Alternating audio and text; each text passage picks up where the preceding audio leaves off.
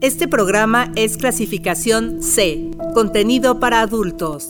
Los comentarios y opiniones vertidos en este programa son responsabilidad de quien los emite y pueden no reflejar la opinión de la emisora. Conocer, disfrutar y aprender. Aquí en 99.g. El sexo se oye bien.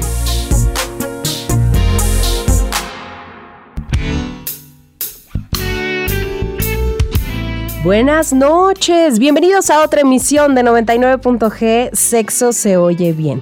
Como cada semana me da mucho gusto saludarlos a través del 99.7 de FM en Uniradio Va conmigo. Soy Lorena Rodríguez y les invito a que se queden con nosotros. Les quiero platicar que la depresión es una enfermedad que afecta a millones de personas en todo el mundo y su impacto va mucho más allá de la salud mental individual, ya que la relación de pareja puede verse profundamente afectada por la depresión de uno de los miembros. La depresión es un trastorno del estado de ánimo que pues se caracteriza por tener ahí sentimientos persistentes de tristeza, de pérdida de interés en actividades que pues antes eran placenteras, la falta de energía, la dificultad para concentrarse y estos síntomas pueden afectar la calidad de vida de quien los vive, así como las interacciones con los seres queridos, en este caso la pareja. El tema de hoy aquí en 99.g es depresión y pareja.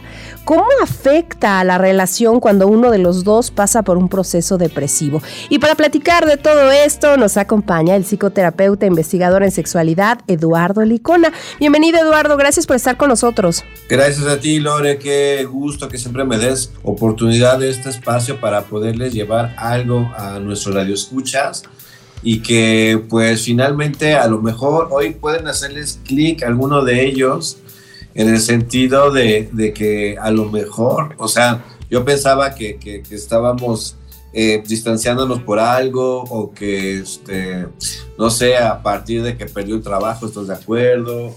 O a lo mejor pues este, tuvimos el primer baby y está la mujer en una depresión postparto o por simplemente mil cuestiones de la vida que por lo regular son perdidas, pero bueno, este, por muchas razones que podemos caer en una depresión y sabes qué bien lo dices en la introducción, eh, que nos puede afectar absolutamente a todos, que la depresión tiene muchísimas caras, como el desinterés, la irritabilidad, la apatía, la falta de atención. Tenemos que nombrar muy, muy importantemente, mi querida Lore, la falta de líbido. Entonces, este, mil cosas que pueden afectarnos y, y no sabemos qué hacer, ¿no? Este, y desafortunadamente yo sí te lo puedo decir, que muchas parejas sí se separan en estas coyunturas eh, porque no supieron qué hacer, porque no tuvieron la guía adecuada, porque no buscaron ayuda, este, etcétera. Entonces creo que este programa va a estar muy interesante. Sí, creo que eh, nos puede nutrir mucho y yo les invito a que, a que nos escriban, a que llamen a cabina al 722-270-5991, que nos manden mensajes de texto y de WhatsApp al 7226-497247. Ya saben ustedes que en Twitter y en Facebook estamos como arroba 99.g. Nos vamos a ir con música. La canción es Sear, que es un proyecto que nació en Inglewood, en California, en una familia profundamente musical, con una base en el gospel y que comenzó su carrera a principios de la década de 2010 escribiendo canciones para otros músicos antes de sus primeros proyectos en solitario que, estaremos hablando que es del 2015 más o menos. Su estilo musical lo vuelve un especialista en el RB progresivo, es conocido por todas sus baladas y lo que vamos a escuchar a continuación es Satisfaction, un tema que salió en el 2022 en el que Sir canta sobre querer permanecer en los brazos de su verdadero amor. Aquí comienza 99.g, sexo se oye bien, quédense con nosotros. 99.g. Sexo se oye bien.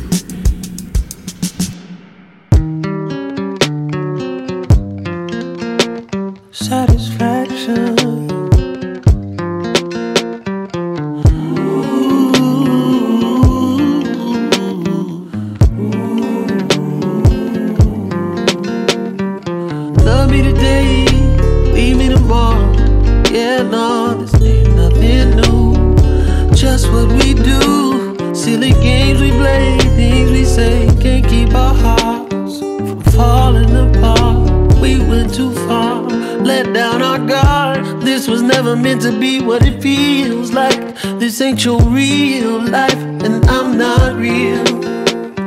As much as I hope one day things could still work, we both know the deal. This isn't as simple as satisfaction. I wish the future never happened. Oh, I wish I could stay in your arms. I wish I could stay. Hey. Morning, birds are chirping. Already got you working, working. Head and shoulders going crazy. Hard to make me wanna take it easy. You deserve the best. I want you to remember this incredible, incredible. See, this was never meant to be what it feels like. This ain't your real life, and I'm not real. As much as I hope one day things could still work, we both know the deal. This isn't as simple as satisfaction. I wish the future never happened. I wish I could stay in your arms. I wish I could stay.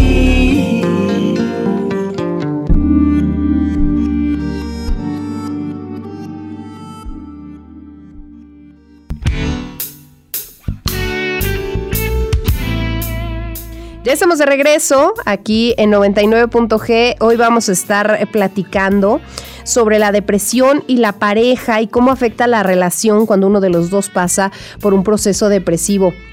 Entonces, yo creo que estaría bien eh, iniciar o, que nos fueras dando las pistas, Eduardo, de cuáles son los síntomas, cuáles son las actitudes que nos harían saber que nuestra pareja está en depresión, que alguien cercano está en depresión. Creo que a veces... Eh, eh, no sé, se me hace que hemos minimizado mucho el sentimiento de la depresión y, seguro lo, lo, sabemos porque eh, vemos en redes miles de memes del famoso échale ganas y, y creo que, que, no nos tomamos tan en serio como puede ser la depresión y en lo que puede desencadenar. No, y sabes que también, mi querida Lore, el que la hemos normalizado, fíjate. Y que hay personas que han vivido depresivas, pero toda su vida, ¿estás de acuerdo? Uh -huh. Y entonces, este, y que no lo saben. Fíjate que hay mucha depresión no diagnosticada, o sea, realmente como increíblemente que ya estamos en el 2024. Feliz año a todos nuestros radioescuchas. Que todos sus sueños se les cumplan, ¿verdad, mi Lore? Que el sol les dé la cara y siempre el viento sopla a su favor para. Así sea. Para que se, así sea, y nada más así rápido no se pongan 12 este, propósitos, es, luego ni se acuerdan. Dos bien llevados, dos importantes, y lo van a lograr, ¿va? Escríbanlo para que el cerebro este, lo registre. Bueno, para decretarlo. Para decretarlo y para escribirlo y para que la mente vea que ahí es importante. No hagan sus mapas mentales, hagan sus collages de cosas que quieren que sucedan, pero no tantas, así nada más unas poquitas. Ok. Bueno, entonces, este, fíjate que que se ha normalizado también y que hay mucha gente que vive en depresión y, y México es un país muy depresivo, fíjate.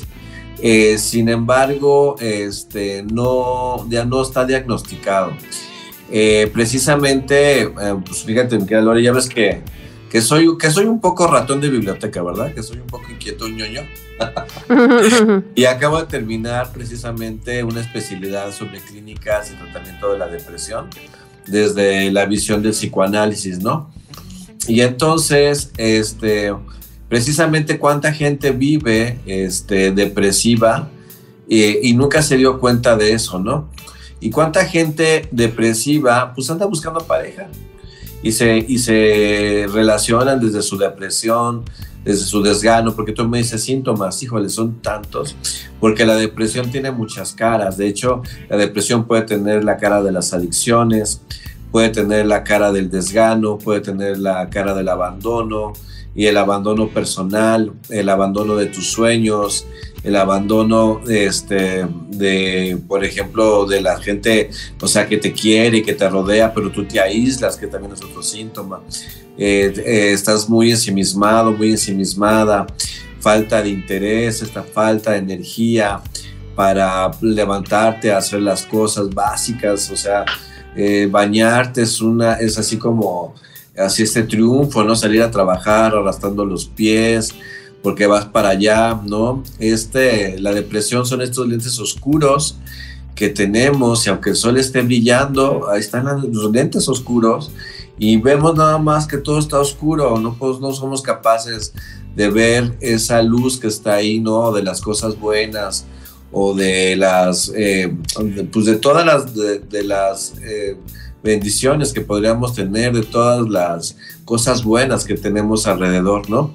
Y ahora la depresión efectivamente es una enfermedad, es una entidad dinámica en nosotros, emocional, que puede cambiar para bien a veces, a veces para mal, este, por eso digo que tiene como muchas caras de irritabilidad, la impaciencia, el malestar, este, de esas personas que, por ejemplo, creo que todos conocimos eh, en nuestro barrio cuando fuimos niños un poquito más grandes, el típico señor o señora que si pasabas por su reja, bueno, lo que te decía, ¿no? O este, si te ponchaba las pelotas y, y esa gente que la vemos que, que, que, está en pijama todo el tiempo y que no sale de sus casas, este, o por ejemplo, aquí que hay tanto alcoholismo, ¿no? Y que el alcoholismo está tapando una, una, este, ¿cómo se llama? Una depresión por ahí. Entonces, imagínate, eh, tener toda esta sintomatología que yo te estoy platicando en una pareja, cómo afecta, cómo le toca, cómo le, este, pues sí, cómo, cómo, le, le, llega, ¿no? O sea, como este efecto dominó y no solamente a la pareja, a los hijos, a los compañeros de trabajo, a todo esto, pero realmente todo un reto, este, si de por sí, por ejemplo, las parejas tienen en, en su vida cotidiana, el reto de que el ser humano pasa por muchísimas etapas, ¿estás de acuerdo?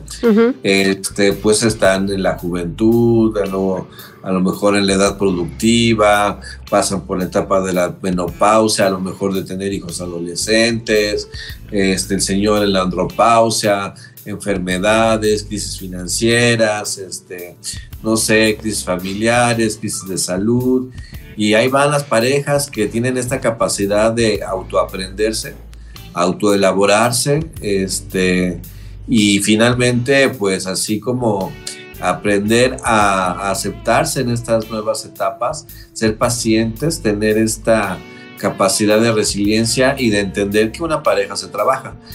Pero cuando hay información, Lore, pero ¿qué pasa cuando uno de los dos está depresivo y no da esa información o nosotros no tenemos como que esta educación eh, emocional, porque no somos, este, bueno, y hasta una, una información, pues, no sé, teórica, ¿no? De lo que es la depresión, porque no somos especialistas todos, ¿estás de acuerdo? Y entonces, este, pues, ¿cómo le haces? Simplemente ves que tu pareja no le echa ganas para nada, que no trabaja, que no quiere progresar, que ya perdió el interés en la figura, que ya aumentó 20 kilos, que le grita a los niños, que pues, si le, te le quieres acercar y hablar de sexo, que es un tema muy, muy importante, pues qué ganas va a tener de tener sexo, ¿estás de acuerdo? De cuidarse, de, este, de tener un detalle, de aceptar el amor, de dar el amor, etcétera. Entonces, este, pues son síntomas, me queda Lore, pues nos podremos tardar otros dos, tres programas en mencionarlos, porque la gente tiene como, como idea de la depresión el desgano, ¿estás de acuerdo? La tristeza, la falta de interés, el aislamiento y efectivamente todo eso es la depresión, pero también es la irritabilidad, la impaciencia, la molestia, el abandono y muchas otras cosas. Oye, pienso en, si realmente, bueno, quienes detecten, porque creo que ese será el primer paso, detectar que estamos o que nuestra pareja está deprimida, em, ¿podemos ayudar nosotros a nuestra pareja? O, eh, conozco, conozco algunos casos que dicen, pues es que ya se le va a pasar, dale chance, ya se le va a pasar. O de, inicio ir con un especialista y acercarnos con alguien que nos asesore. ¿Cómo, cómo manejamos esto? Eh, claro que sí, mira, yo pienso que el primer paso, como todo, y como, como todo regresa a lo más sencillo, que si la pareja tiene, por ejemplo, un buen nivel de comunicación, eh, creo que sí se le podría ayudar. O sea, si hay un nivel de, de, este, de confianza, si ya ves que yo siempre he dicho que soy muy, muy, muy partidario de las palabras, y que si encuentras el tono adecuado en el momento adecuado, este, con las palabras adecuadas, claro que puedes, este, pues en un momento dado, eh, decirle a tu pareja, oye, no te veo bien, no, no, porque lo peor que puedes hacer con una persona depresiva es atacarla. O sea, si de por sí ya ve un mundo hostil, ¿estás de acuerdo? Este, si tú bien llegas con esa hostilidad, y eso también es un tip para todos, si tenemos un hijo depresivo, si vemos a nuestros padres depresivos, un hermano, este, pues no sé, la pareja, pues sí, hay que acercarse amorosamente y en un proceso amoroso, eh, precisamente decirle, yo veo que no estás bien, o sea, es lo que yo veo, ¿no? Le puedes decir mil cosas, has abandonado tus intereses, te has dejado físicamente, veo que no te interesa nada, que no quieres salir, que estás muy irritable, etcétera. Y entonces ahí sí sugerir, porque la única ayuda que puedes hacer es sugerir de repente ir con un especialista. Aunque también tenemos que tener en cuenta que las personas depresivas pues también traen de repente ahí la desesperanza, ¿no? Entonces hay que tener mucho cuidado de que no se, no, no se instale la desesperanza porque ya cuando hay desesperanza la persona es, bueno, es que haga lo que haga, nada va a cambiar. Y cuando ya se instala ese pensamiento, híjole, es bien difícil erradicarlo. Entonces, yo creo que sí podemos ayudar a la pareja. Y sabes qué, Lore, pues a lo mejor soy eh, muy idealista, pero sí es cierto, o sea, es a partir del amor, ¿no? Y que tú te acerques con amor a la persona, no con el renojo, no con el reproche. Porque, por ejemplo, a ver, aquí un, tip para las mujeres. El hombre, este, su autoestima va mucho de la mano con su capacidad de producir. Eh, economía, este, de poder proveer a su pareja, eh, a su familia, etcétera, ¿no? O sea, de contribuir a la tribu. Y entonces, cuando el hombre pierde el trabajo, por lo regular son sus peores depresiones. Y hay hombres que no se levantan de, de perder el trabajo. Este, que, o sea, que se les viene, por ejemplo, la jubilación y, viene este deterioro, ¿no? De no cuidarse de, físicamente, que no hacen ejercicio, que pierden su grupo de, de, amiguis, ¿no? Del trabajo y todo este rollo. Entonces, por ejemplo, el hombre se deprime mucho por cuestiones laborales. Y yo como, como psicoterapeuta, mi querida Lore, escucho mucho a las mujeres decir, es que está ahí tirado, no hace nada, este, no le veo ganas de nada, no le veo ganas de buscar otro trabajo. Y yo le empiezo a decir que ya se vaya de la casa, que ya no lo quiero ver aquí, que se salga, que busque trabajo, que... Pero no se pone a pensar que esa persona, ese varón, está deprimido, que tiene miedo, que está dudando de sus capacidades, que ve una competencia en las personas más jóvenes, ¿no? Que, etcétera, tantas cosas. Ahí las mujeres son, eh, eh, podríamos decir que su poder, podría ser sobrellevar un poquito mejor la depresión, porque la mujer en sí ya está un poco acostumbrada a lidiar con sus emociones en el sentido de que el sistema hormonal juega un papel muy importante en ellas. ¿Estás de acuerdo? Entonces, como que las mujeres, usted, y dime si no, Lore, que sabes que ya estás cayendo en el hoyo y dices, no, no, no, no, no. O sea, sí me siento mal, pero los niños necesitan, ¿estás de acuerdo? Sí, sí. Y necesito limpiar esta casa y necesito ir a trabajar y, o sea, ustedes como que, y aparte sabes que andas rara, pero como que sabes hablar mejor contigo misma. El hombre es un poquito más difícil esas comunicaciones y entonces este, aquí es muy importante porque como tú me dices, ¿Qué ayuda? Ayuda una comunicación amorosa con nuestra pareja. ¿Qué no ayuda, Lore? El reproche, el, este, el que eres flojo, el que es que es una cuestión de voluntad, porque también las personas depresivas de repente eh, tienen estos ataques, es que si tuvieras la voluntad, si tú te quisieras sobreponer, y es que como el vecino sí pudo y tú no, es que no es para tanto. Y acuérdense que lo que, lo que no tenemos que hacer es invalidar al final del día los sentimientos de los demás. No invalides el pequeño problema que tiene tu hijito, si te, llega y te lo platica. No invalides el rompimiento del corazón que tiene tu hija de 14 años, ¿no? Este, no invalides el miedo que pueda tener este, otra persona o que en otras situaciones pues no, no, no reaccionan como tú quieres que reaccionen. Bueno, no hay que invalidarlo, ¿no? Más bien hay que hablarlo, hay que tratarlo nunca reprochar, nunca denostar, nunca utilizar palabras negativas, nunca gritar, nunca decirle, por ejemplo, a una persona, ay, mira cómo estás, o ahí estás tirado otra vez, o sea, ¿sí me explicó? Nada de eso, y pues sí buscar, o sea, lo único que puedes hacer como pareja es tratar de, de que la persona busque una ayuda, quizás si te dice, oye, acompáñame a la primera sesión, pues ahí vas tú a poner tu cara de palo. Oye, justo, justo eso estaba pensando. ¿Cómo, ¿Cómo logramos, Eduardo, ser empáticos con el otro cuando a veces es algo que no estamos entendiendo cómo, cómo lo está sintiendo el otro? Y, con esto digo, pues, eh, esto que mencionabas, estos ejemplos que dabas, me, me suenan tan familiares de, de, muchas personas, ¿no? Es que está ahí deprimido y yo estoy llevando a los niños a la escuela, haciendo la comida, es que no se mueve y, y, y entonces empieza como un reproche, pero a la vez dices, pues sí, pobre, está deprimido, pero ¿qué hago? Pero entonces yo, tengo una carga mucho más importante de actividades, estoy fastidiado, fastidiada. Entonces, eh, ¿cómo logramos esta empatía? Hacernos empáticos con el otro y entender o más o menos ponernos en sus zapatos. Pues fíjate que tú en la, en la pregunta diste la respuesta. Puedo no entenderlo, pero algo está pasando. Fíjate, ¿no? Como tú dijiste, es que no lo puedo entender. A lo mejor soy una persona que veo los retos y digo, pues más bien soy soluciones. O sea, doy, hay personas que, que son, eh, no sé cómo podría resolvedoras o solucionadoras de, de, corazón, ¿estás de acuerdo? O sea, tienen el decir, a ver, está esto y lo resuelvo. hay personas que son muy contemplativas, que son los que se quedan sentados en la cama. Yo soy de esos. y yo mi mañana yo no la puedo hacer de un brinco, ¿eh? Jamás he podido hacerla de un brinco. Yo me quedo en abrir mis ojos, en ver cómo va a estar mi día. Me siento, veo ahí a Olivia y a Badir que me están viendo, les rasco la panza, bueno. Entonces, hay que saber que no todos reaccionamos igual y como tú bien lo dijiste, puedo no entenderlo, pero algo está pasando. Y también creo que ese síntoma que también acabas de mencionar es muy importante, de decir es que todo se me está cargando a mí, ¿no? Yo me acuerdo que una paciente me decía, este, que, que su esposo se quedó sin trabajo, ¿no?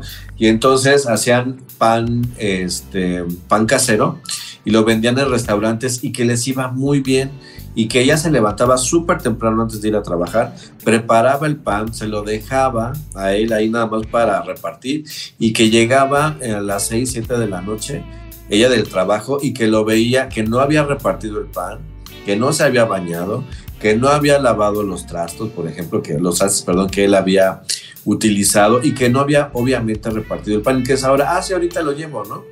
Y que si vendías de cuenta 30, si salía temprano, pues llegaba que había vendido 10, ¿no? Entonces dice que ella sí contaba del 1 al 50, del 1 al 100, para no gritarle y decirle, oye, es que no puede ser que yo ya elaboré el pan, hice una, una, jornada laboral y eso que no tienen hijos, ¿no? Y regreso y te veo que estás ahí viendo películas o y ahí, ahí se puede confundir que, es flojo, ¿sí me explico? O floja, y también esto, ¿no? O por ejemplo, ahorita que vamos a mencionar en sí los, los temas de pareja, de decir es que no me tocas, es que por si, por si por ti fuera, pues no tendríamos sexo y esta cama estaría peor que el refrigerador, y este, y ya subiste 20 kilos, y ya no te lavas los dientes, y ya no te arreglas el cabello, y ya este entonces, este, sé que es muy desesperante y puedes no entenderlo, pero sí puedes ver que algo está pasando, que algo raro está sucediendo y que la porque la persona depresiva en sí se transforma en algo raro, Entonces sí tenemos que ver en eso en que no, a ver, no es el de toda la vida, no es la de toda la vida, este, como que veo que ha perdido esto, el otro, las ganas, el interés, este, o por ejemplo decir, sí, pues desde que se murió su mamá, pues no, no se ha recuperado, desde que perdió ese trabajo no, no he visto que sea la misma o que sea el mismo,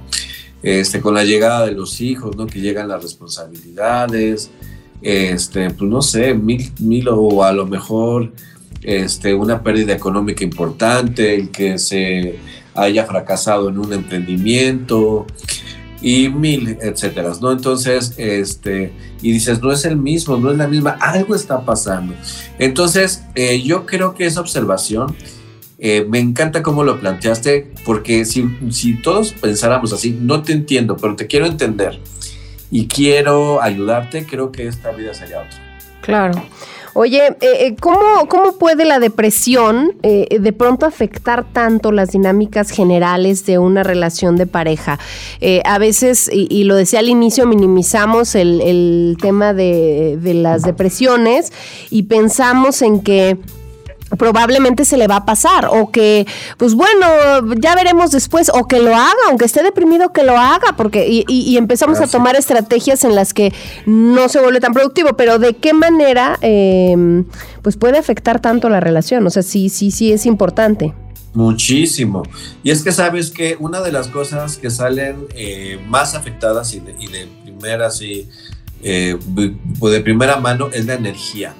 O sea, una persona con depresión, su energía está comprometida, o sea, ya está ahí rarita, o sea, tienen tan poca energía las personas que a veces eh, eh, levantarse ya, créeme, que, o porque pues digo, uno de los síntomas de la depresión es la hipersomnia, ¿no?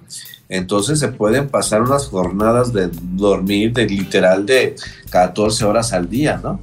Y entonces la energía sale muy comprometida. Fíjate, si tan solo nada más hablamos de cuestión de energía, energía vital, energía que, necesitamos todos, que necesita Lori, que necesita Eduardo, necesita eh, todo el mundo para funcionar, ¿estás de acuerdo? Para poder levantarte, tender la cama, este, arreglarte, salir a trabajar, lidiar con las personas, hablar con las personas, cumplir con tu trabajo este, esa energía, imagínate, si tú en un estado de depresión ni siquiera estás conectado con tu energía, ¿cómo, Milore, vas a voltear a ver a tu pareja? ¿Sí me explico? ¿Cómo, le vas, ¿Cómo vas a voltear a verla y cómo vas a decir qué es lo que necesita? O sea, ¿qué es lo que esta persona está requiriendo de mí? Eh, volteas a ver a los niños y piensas que se educan solos o que crecen solos o una, una cosa así, ¿no? Y cómo te conectas precisamente este, con las necesidades que tienen eh, los niños, ¿no? Y entonces, eh, pues sale muy comprometido el asunto, ¿no? Nada más en eso, de energía. Entonces, pues no hay energía para una caricia, hay una energía para un beso, hay una energía para tener una plática, me cansas, o sea, no quiero saber de lo, o sea, no me cuestiones, no me, no me exijas, este, no me pidas que haga más, porque eh, puede ser que, que no quiera, no es que no quiera hacerlo, es que no puedo, ¿no? Y aquí es donde entra esta, estas dinámicas raras, ¿estás de acuerdo? Como de repente de decir, ah, ¿cómo no? O sea, lo que pasa es que eres, lo que tú decías, es que eres flojo, es que te falta interés, es que te falta energía, es que no eres como tal y que pueden empezar las comparaciones. ¿Qué energía va a haber para, para si digo, si lo que, si pone la cabeza en la almohada, que eso es en uno de los síntomas de hipersomnia, pero en otros síntomas de la depresión está eh, el insomnio, ¿no? Que el insomnio puede ser de conciliación y también insomnio de interrupción. Entonces, pues tú estás dormida o dormido y tu pareja está pensando mil cosas y está él con sus pensamientos negativos en la noche o ella, ¿no? Y se levantan y andan como fantasmas en la casa y tratan de volverse a dormir. O sea, la persona lo que menos va a pensar es en tener una relación sexual, ¿no? Y ahí vienen esas distancias, por ejemplo, de las relaciones sexuales, de las demostraciones de afecto, de los besos, de tomarte de la mano, de, este, tener un detalle contigo, este, de querer, por ejemplo, decir, oye, pues encargamos a los babies, ¿no? Y tenemos este, una salida al cine, vamos a cenar, platicamos, te comento de lo que, de lo que me inquieta, de, de todo esto. Entonces, me parece que es como, como muy complicado, la verdad, esta situación. Sí. Vamos a hacer una pausa, vamos a un corte de estación y ya regresamos. Hoy estamos hablando de depresión y pareja.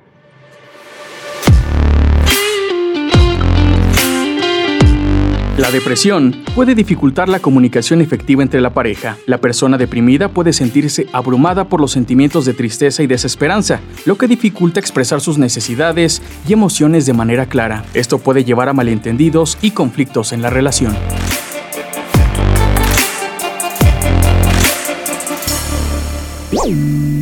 ...99.g... Sexo se oye bien.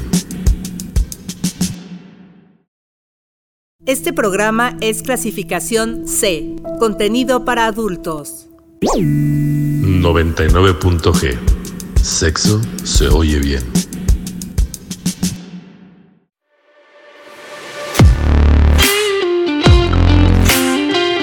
La depresión puede provocar cambios de humor frecuentes, como irritabilidad, tristeza profunda o inexplicables arrebatos de ira. Estos cambios emocionales pueden ser difíciles de comprender y manejar para la pareja, generando un ambiente de tensión y desequilibrio emocional con discusiones continuas en la pareja.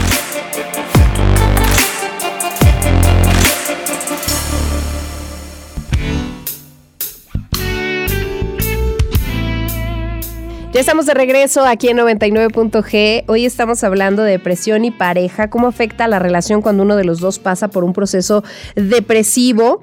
Y, me imagino que hay diversos niveles de depresión, Eduardo. ¿Cómo saber en cuál está nuestra pareja, en cuál estamos nosotros? ¿Cómo decir, eh, no sé si haya como un termómetro, como en el que luego hemos hablado de la violencia, si haya uno así en la depresión donde, donde podamos identificarlo? Sí, desde luego. Mira, por ejemplo, hay estados de tristeza. Y, este, y en los estados de tristeza eh, también está comprometida la energía y está comprometido el interés, está comprometido a lo mejor la capacidad de comunicarse con, con el otro. Y, este, y entonces, sí, pasa eso. Eh, y un estado de tristeza sí puede ser, que tú, que, pero eso es muy notorio, o sea, decir si está triste, ¿se me explicó? Se peleó con el amigo, con la amiga, o tuvo una dificultad con los papás, o se pues, está teniendo muchas broncas en el trabajo, o no se le dio el proyecto que quería. Entonces, un estado de tristeza que puede durar unas dos semanas, ¿no? Tres semanas, y que, pero tú ves que la persona se está reponiendo bien, ¿no? Como que lo afronta bien, que él mismo o ella misma puede decir, sí, estoy triste, ¿no? Y ahí este, pues no hay tanto problema. Ya pues, las depresiones según pues, el DSM4 o según la corriente que se estudie y con la que se tenga, este, con la que se trabaje puede ser desde depresión, simplemente depresión, depresión mayor, distimia, este, muchas cosas, ¿no? O sea, la depresión tiene muchas eh, muchas caras, insisto, y muchas, muchos grados, efectivamente, Milore este, y que pueden, que pueden irse agravando los síntomas, ¿no? Porque pues ya eh, las depresiones mayores pues ya se caracterizan incluso por, este, pues, eh, por una ideación suicida, porque pues la persona ya no tiene el gusto de nada, ya la vida no le sabe a nada, o sea, no le entusiasma nada, no, los días son uno, uno tras otro, este, así tal cual, pero les duele, o sea, es cuando ya nosotros no sé si has escuchado este término sufrimiento existencial, que es precisamente cuando ya existir ya, ya provoca sufrimiento, o sea, ya el, simplemente, el simple hecho de despertarse, abrir los ojos, dice, qué cansado es, ¿no? O sea, qué difícil, ya no quiero esto. Y entonces, este, pues hay, hay de grados a obviamente, pero para llegar a lo que yo te estoy contando, pues bueno, es que de plano, o la persona vive sola, o no se han dado cuenta, o este, eh, porque en esos casos sí tiene que haber intervención familiar, hacer una intervención, ayudarlos, porque pues ahí ya se necesita de cuestiones este, de medicamentos, de una cuestión interdisciplinaria, ¿no? Entre el psiquiatra, el psicoterapeuta, este, no sé, hasta un terapeuta ocupacional, o sea, en muchas cosas que para sacar adelante una depresión, también están los grupos de apoyo, etcétera. Pero sí hay niveles, sí hay niveles y este, hay que tener cuidado porque la depresión, sí, aunque sí es silenciosa y, y hay mucha depresión no diagnosticada, o sea, no es normal que una persona no tenga interés en nada, no es normal que una persona esté enojada todo el tiempo, no es normal que una persona se esté ensimismando, no es normal que no quiera salir de su habitación. Este, los adolescentes sabemos que los adolescentes son muy narcisistas y nada más les interesa lo de ellos y que también no se quieren bañar, ¿verdad? Porque hay una etapa que es así. Pero hay que tener cuidado, que tenga interés de las cosas, que a lo mejor les gusten los videojuegos, que les gusten las carreras, que les gusten a lo mejor este, hacer ejercicio, salir con sus amigos. Bueno, ahí le ves como una chispa, ¿no? Y por lo menos eso es la adolescencia. Pero en cuestión de la pareja, yo creo que ya llegar a esos niveles y que tú no te des cuenta, ahí volvemos a lo que yo te dije en un principio, pues, ¿en qué, en qué nivel de educación, perdón, en qué nivel de, de comunicación tan pobre puede estar una pareja como para no ver lo que hay, ¿no? Yo me acuerdo que atendí hace muchos años a una pareja, ya de personas grandes, que el señor a lo que llegó fue y dice, ya no puedo vivir con ella, ya no puedo consumar carácter, dice, y otra no puedo vivir ya con su acumulación, o sea, ya no puedo.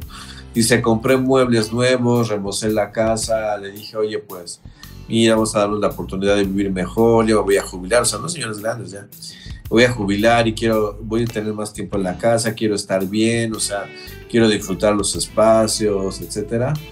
Y este, y pues ella no tiró una, de una sola de sus cajas, ¿no? Dice que él compró los muebles nuevos y que le dio mucha pena ver la mesa de su comedor nueva, ya con cajas y con trastes y con ropa, y con ropa de los, sus hijos cuando eran chicos, y o sea, una acumulación horrible. y entonces cuando yo la, porque el señor dijo, me voy a divorciar, y yo la voy a dejar ahí, ¿no? Y entonces cuando veo a la señora, híjole, pues se ve que la señora tenía más de 20 años deprimida, ¿no? Y se tuvo que hacer una labor muy importante con el psiquiatra y conmigo, porque de hecho ella estaba cayendo en el síndrome de Diógenes, en una acumulación patológica y este y pues a lo para y eso es depresión o sea, no ¿Cómo es el síndrome de Diógenes? El síndrome de Diógenes es una compulsión por la... Es un es una trastorno de la tercera edad, mi querida Lore. Que se caracteriza por la acumulación de basura. O sea, prácticamente lo que tú puedes decir es que eso hay que tirarlo. La persona le ve una utilidad y estoy haciendo comillas.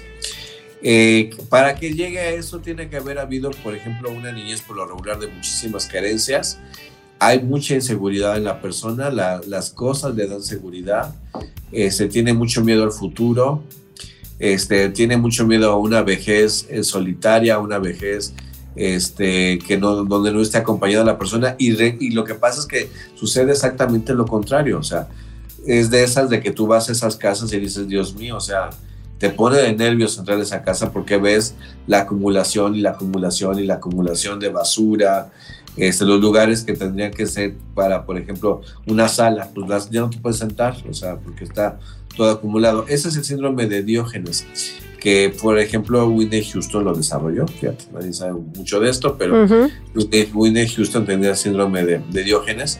Y cuando vemos a esos acumuladores así, pues es depresión, o sea, lo que hay en este, ¿cómo se llama? De trasfondo es una depresión no tratada.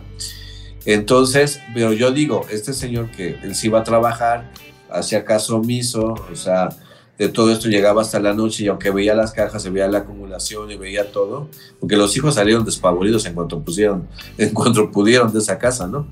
Y él se dio cuenta hasta que iba a tener más tiempo ahí. Entonces, no, bueno, quiso darse cuenta, yo creo, ¿no? Que es la, el término correcto. Entonces, ya para llegar a esos niveles, es que yo creo que hay una falta de comunicación en la pareja muy importante y que pues no, no se debe de llegar a esos niveles, ¿no? Claro. Pues, estás desconectado. Sí. Oye, pienso en qué, qué va a pasar. O sea, ya sé que, es un poco amplia eh, y, a la vez complicado de responder, pero la otra parte, la que está viviendo que su pareja esté deprimida, va a tener que asumir que su vida sexual, que su vida cotidiana se pausa, se transforma en esta racha, que no tiene sexo, que le tiene que poner un montón de energía a hacer cosas que el otro probablemente no tiene el ánimo o sea, ¿lo tienes que asumir así nomás o, tú también vas a terapia y dices, ¿cómo le hago? Híjole, es que es la, la depresión es contagiosa, O sea, la verdad es que si tú te, o sea, si te, si te por ejemplo, eh, si te juntas con gente que, que su deporte sea hablar mal de los demás, vas a empezar a cascabelear, ¿no? También. Entonces, este, la depresión, por supuesto que puede ser una, Uy, no, pero por supuesto, y más, como bien dice Virginia Satir, la madre de la, de la terapia familiar, que precisamente las interacciones familiares son muy contagiosas, ¿no? Entonces, eh, que una, por ejemplo, una, una madre depresiva puede deprimir a los hijos y los puede hacer rebeldes y los puede hacer contestones y los puede eh, eh, orillar al consumo de las, de las sustancias este, esto de que no soportan ver a la mamá que, esté pues deshecha, tirada, o sea, que esté mal, y entonces los hijos en esa rebeldía, porque pues a ningún hijo le gusta ver a sus hijos, a sus padres mal, este, pues obviamente tienen conductas que no van a ser positivas y conductas que no van a ser sanas. En la pareja sí sucede eso, si no estás lo suficientemente despierto y si no estás en, esa, en ese contacto contigo lo suficiente, pues sí te puede contagiar y entonces eh, puedes decir, uno, pues ya se acabó, o sea, si ya se acabó mi vida sexual, ya se acabó el romance en esta pareja, ya se acabó el interés, ya se acabaron los detalles, pues hasta aquí duró. Y este, esa pues sí puede ser una, eh, una cara de la moneda, la otra cara de la moneda es, porque sí también sucede y sabemos que mucho, como el decir, ese es tu problema, yo no estoy dispuesto a renunciar a mi vida, ni dejar de hacer ejercicio, ni dejar de sentirme bien y pues aquí ya sabemos, ¿no? Que una, una manera fácil, estoy haciendo comillas, de equilibrar la vida y equilibrar las relaciones es tener una relación afuera. Entonces como que de repente tienen una relación alterna a la relación y entonces pues ya se equilibra y tengo lo que no tengo acá, pero pues la persona depresiva en este caso se va a seguir deteriorando, ¿no? Entonces, eh, hay que tener mucho cuidado en esto. Siempre la comunicación, insisto, es la base de toda relación. Entonces, pues hablarlo, Lore. Oye, eh, ¿cómo, ¿cómo afecta la depresión a la toma de decisiones, a la resolución de problemas, hasta en la misma cotidianidad? Cuando uno de los dos lo está viviendo, eh, ¿cómo, ¿cómo empieza a afectar también esta, esta transformación?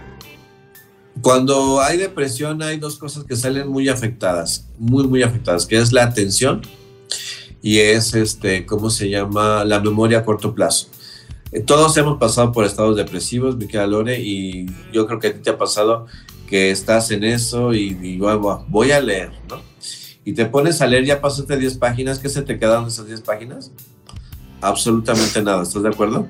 Y te tienes que regresar y volver a leer y dices, bueno, Dios mío, no se me queda nada. O sea, ¿qué me está pasando, no? Y es pues precisamente porque la, la depresión ya te afectó de esa manera. La memoria a corto plazo, hasta luego les hago la broma a mis pacientes que digo, si, si o sea, vas al súper y por lo que ibas, así en particular, fue lo primero que se te olvidó, ¿no? Vas a la planta de arriba y no, ya nadie se te olvidó que subiste vas a la cocina y no sabías qué ibas a hacer. ¿En dónde dejé la, el lápiz? Ahí lo traes a la oreja, ¿no? Entonces, digo que les hago la broma de que un día se van a quedar en medio de las escaleras. Si no, ya no se van a acordar si iban subiendo o bajando, ¿no? Entonces, pues definitivamente, si esas dos cosas, la, la atención y la memoria a corto plazo salen afectadas, pues obviamente que no esa persona no está apta para tomar buenas decisiones, no está buena para sostener, este, no está bien para sostener conversaciones, digamos, este, pues así que sirvan nutritivas, ¿sí me explico? Este, no está como para que le exijas una vez más ahí porque su energía está comprometida. Entonces, aquí es donde yo insisto que sí se debe de tener esta capacidad de dialogar y de, y de hacerle ver a la persona, ¿no? Que, no, que no la ves bien. Y pues, ¿quién mejor que tú que eres su pareja y que vives con él o con ella y que compartes todos los momentos del día como para hacerle ver que no está bien y que no pasa nada, porque todos estamos susceptibles a vivir una depresión. Oye, pienso en, un caso, pues muy específico, pero eh, eh, de, cómo a veces la depresión influye en la percepción que tenemos de nosotros mismos. Gente que, a lo mejor se ha sumido en una depresión porque no tiene el cuerpo que espera, que no mm, ha logrado a lo mejor tener eh, los hijos que espera, y, que entonces la misma depresión va nublando la, o, opacando las cosas buenas de la vida que sí son reales y que la las otras eh, pues son solamente, eh, no sé, constructos sociales y, estereotipados. Fíjate que eso está bien interesante lo que preguntas, porque de hecho, este, pues sabemos que ahorita estamos en una, en una época muy depresiva. La, la verdad es que si, si hablamos de México, tenemos que mencionar la inseguridad, ¿estás de acuerdo? Precisamente ayer eh, estaba teniendo una paciente mía en Estados Unidos y dice que, que extraña mucho a la familia aquí en México, o sea, que extraña mucho a su familia, que nada más podría venir dos veces al año. Tiene una excelente oportunidad de trabajo allá, se está desarrollando, se está, está creciendo, está cumpliendo sus metas, pero dice que si hubiera condiciones mejores en México laborales, económicas, de seguridad, porque ella también salió corriendo y es una persona que vive aquí en Metepec por un intento de secuestro entonces, eh, tenemos que entender que estamos en una época depresiva. Las redes sociales, mi querida Lore, son, son muy depresivas también, en el sentido de lo que tú estás diciendo.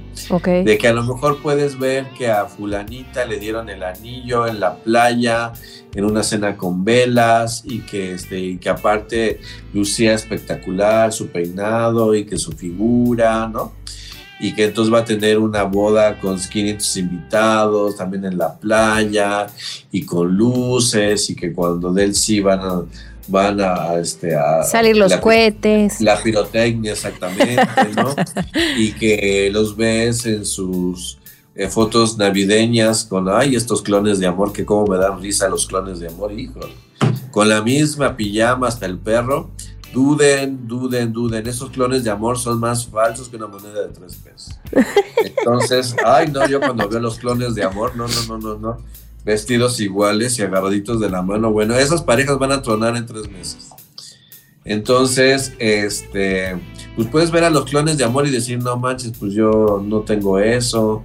Y entonces empiezas a compararte, porque las, las redes sociales son tan mentirosas y lo sabemos, ¿verdad, Lore? Según también cómo las, cómo las elijas y, lo que elijas ver y tu algoritmo. Pero si tú te empiezas a comparar eh, tu relación, tu novio, tu novia, la figura de ella, la figura de él, el coche que tiene, los viajes que hacen, este, y todo eso, la verdad es que la vas a pasar súper mal. Creo que todos, todos, mi querida Lore, tenemos que hacer un inventario de a lo que le estamos poniendo la palabra valioso en nuestras vidas. ¿Por qué le estamos poniendo el término valioso, por ejemplo, a, no sé, a ponerse las pijamas iguales? O sea, que de esas. Este, a lo mejor valioso es que tengas una, una relación donde haya comunicación, ¿estás de acuerdo? Donde te sientas feliz, que esa relación sea tu lugar seguro, que, por ejemplo, puedas expresarle a tu pareja lo que sientes, tus temores, lo que sea, y que, que lo puedas hacer en ese ámbito de la confianza y que eso no se use a la villanía, ¿verdad? De lo que tú estás contando en confianza, después, ay, pero tú me dijiste que tus papás eran así y que a este novio le aguantaste esto y a mí no, ¿verdad? No, lo que se platica en pareja no se tiene que usar para la villanía nunca. Ok, mira, esa es una muy buena frase. Sí, no, y son lugares seguros, o sea, y eso es un tip que se da en pareja, de que, a ver, quiero abrir el lugar, quiero abrir el lugar seguro de comunicación entre tú y yo. Y entonces yo te digo cómo me siento, cómo me siento triste, a lo mejor te puedo decir que me siento así por el alcoholismo de mi papá, o porque me he sentido así porque mi papá tiene otra relación, o porque mi mamá es súper neurótica, o yo tengo esta herida con el exnovio que me pasó esto. Y no se puede usar para la villanía, ¿no? O sea, no se puede sacar cuando estamos enojados, no te lo voy a reprochar, no es información eh, es que expediente secreto X para después sacártelo en los momentos más vulnerables o reprochártelo, nunca utilizar para la villanía. Eso, por ejemplo, sí es valioso. Entonces, tenemos que identificar lo que es valioso personalmente, o sea, valioso para mí es tener una relación de calidad, valioso para mí es que lo podamos comunicar, valioso para mí es que el amor sea sincero, valioso para mí es que el esfuerzo mutuo vaya dirigido al logro de nuestras metas, que a lo mejor no hacemos el viaje en crucero, pero cuando vamos nos la pasamos a toda madre. Entonces, eso es valioso, ¿estás de acuerdo? Y las redes sociales, ten mucho cuidado y de verdad, se los dice a alguien que, que pues que sabe de redes sociales, ¿no? O sea, este, no, no, no le crean ahí, y a los clones de amor no le crean y eh, de hecho estoy tan interesado en hacer una, un estudio para ver por qué la gente eh, promueve tanto sus, sus, sus relaciones en redes sociales y cómo, cómo caen. Esto lo veo y lo veo y lo veo y lo veo el amor y los globos y se toman de la mano y las fotos en, en el ferrocarril, porque ahora no sé dónde está ese ferrocarril, por todo el mundo se toma en las vías. Así, no, serio, con el perro y agarrados de la mano y con los clones de amor vestidos igual. Y luego, vez, a los dos meses ya desaparecieron todas las fotografías de las redes. Entonces, ¿qué necesidad nos lleva? ¿Qué, qué te lleva a promocionar? ¿Qué quieres hacer notar? ¿Qué quieres hacer ver? ¿no? Entonces, si tú te comparas con eso, te vas a ver. ¿No? O sea, efectivamente. Entonces, hay que tener mucho cuidado. Ok, vamos a, a- vamos a hacer una pausa, vamos a escuchar una canción, esto es Samantha Barrón con Noah Sainz, la canción se llama Frío y ya volvemos para la conclusión de este programa de hoy en donde hemos estado hablando de depresión y pareja.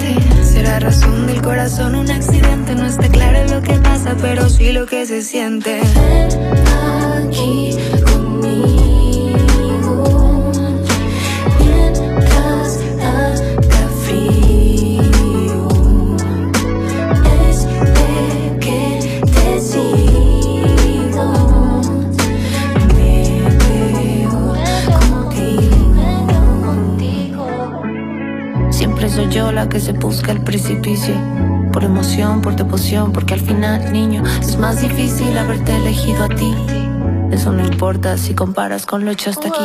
No teniendo ninguna pista de a dónde voy. Solo un mensaje que me incita al paraíso.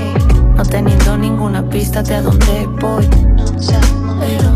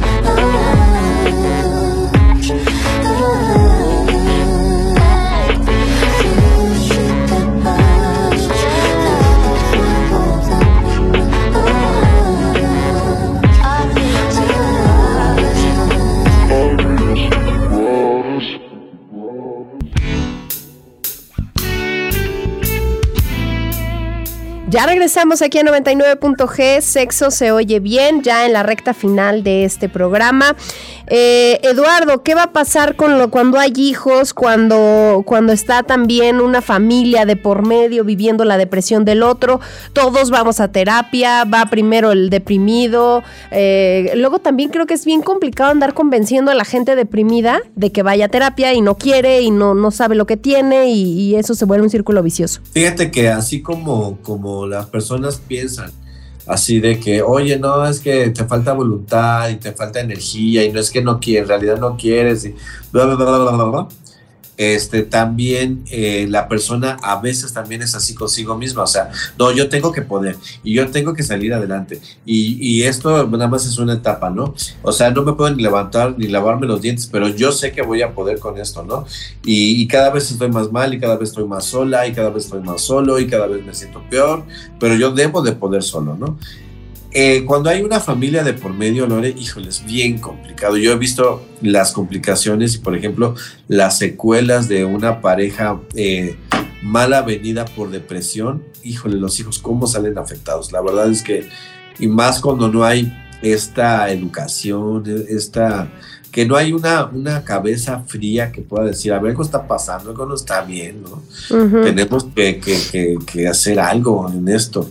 Cuando no tenemos eso, este, no hay, o no hay esa visión clara ahí, eh, salen muy afectados los hijos, no se diga que haya depresión y, y adolescencia, por ejemplo, es una pésima, pésima este, combinación, si de por sí con los hijos adolescentes necesitas estar al 100 para entender las complejidades que tienen hoy los chicos, los retos y todo eso, imagínate si estás, si estás deprimido, si ya te contagia mi depresión, si no tengo capacidad de ver más allá de, de la almohada o de las cosas, entonces este, pues se va a volver muy complicado, Lore. Entonces yo pienso que no hay que dejar que las cosas lleguen tan lejos, que te- tenemos que entender que una relación va a pasar por muchísimas etapas, como dije anteriormente, y que una de esas etapas o una de esas crisis puede ser una depresión.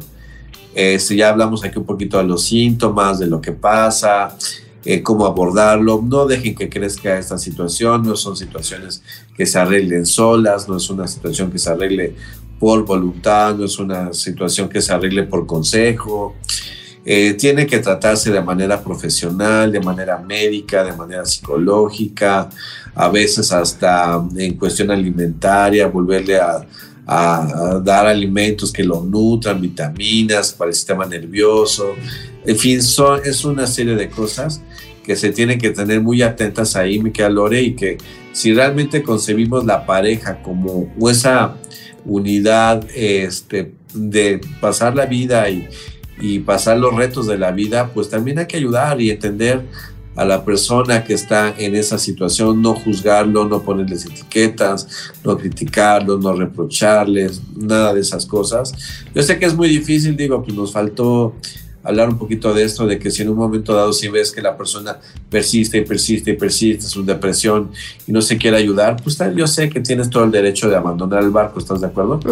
Porque también tenemos que ser responsables de nuestra vida, pero pues en la medida de lo posible, si, si estamos en una relación que podemos llamar de calidad y de ayuda y de comprensión, pues hace lo posible por, por ayudar a la persona en decirle, eh, ya nadie cambia petición, es cuestión como de comunicarse y finalmente la persona tendrá que tomar las decisiones pertinentes para salir adelante.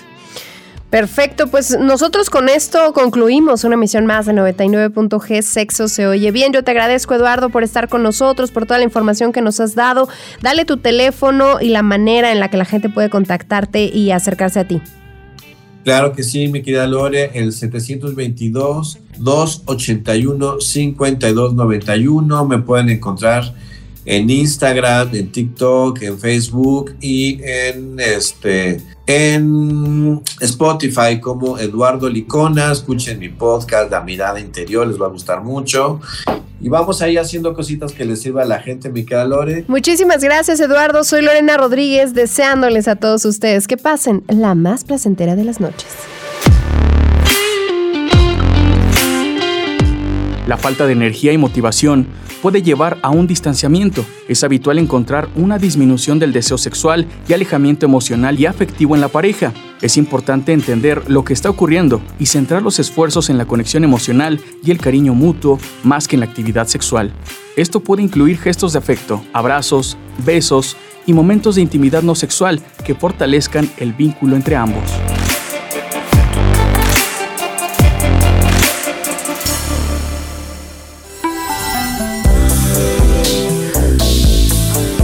Gracias por su preferencia.